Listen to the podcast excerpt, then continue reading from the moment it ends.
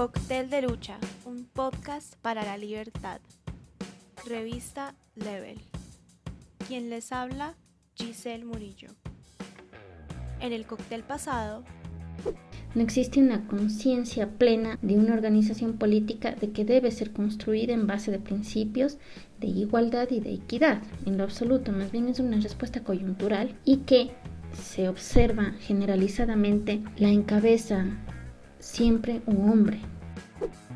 En esta emisión le damos la bienvenida nuevamente a María Fernanda para continuar con la conversación de qué tan lejos estamos del papel a la realidad en cuestiones de derechos humanos.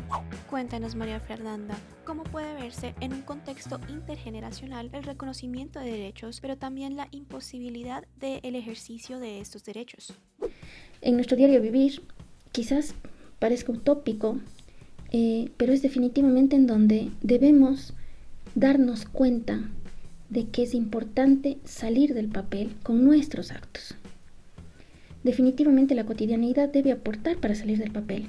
Y aquí me encanta enfatizar sobre los ciclos intergeneracionales porque desde la infancia hasta la vejez podemos observar cómo hay este reconocimiento de derechos y sin embargo la imposibilidad del ejercicio de estos derechos.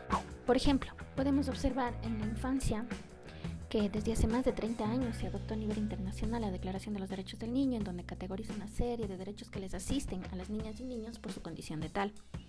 Los estados en su mayoría han adoptado localmente y han elaborado normativa al respecto.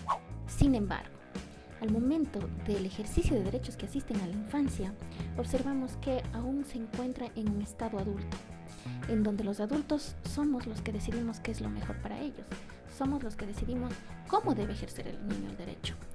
Inclusive se ha llegado a pensar que ellos tienen limitaciones para ejercer sus derechos de acuerdo a su condición intelectual, sus condiciones físicas, etc. Y somos los adultos los que tenemos que establecer los mecanismos para que los niños ejerzan sus derechos en un mundo de adultos. Se observa claramente la realidad distante de lo que dice el papel. Recuerda que la ONU está en Colombia y hace presencia en gran parte del territorio nacional. Accede a los números de contacto en su página web. Si quieres que profundicemos en los temas expuestos, puedes sugerirlo a través de los comentarios en nuestras redes sociales. En nuestra próxima entrega, aunque se proclame la norma, el acceso, por ejemplo, a educación, a servicios, atención, aún es marcado porque no se tiene la misma accesibilidad ni mujeres ni hombres. Cóctel de Lucha, un podcast para la libertad. Revista Level. Encuéntranos a través de Spotify, YouTube y sé parte del club nocturno de WhatsApp. Si quieres contarnos tu historia, puedes escribirnos a través de www.revistalevel.com.co.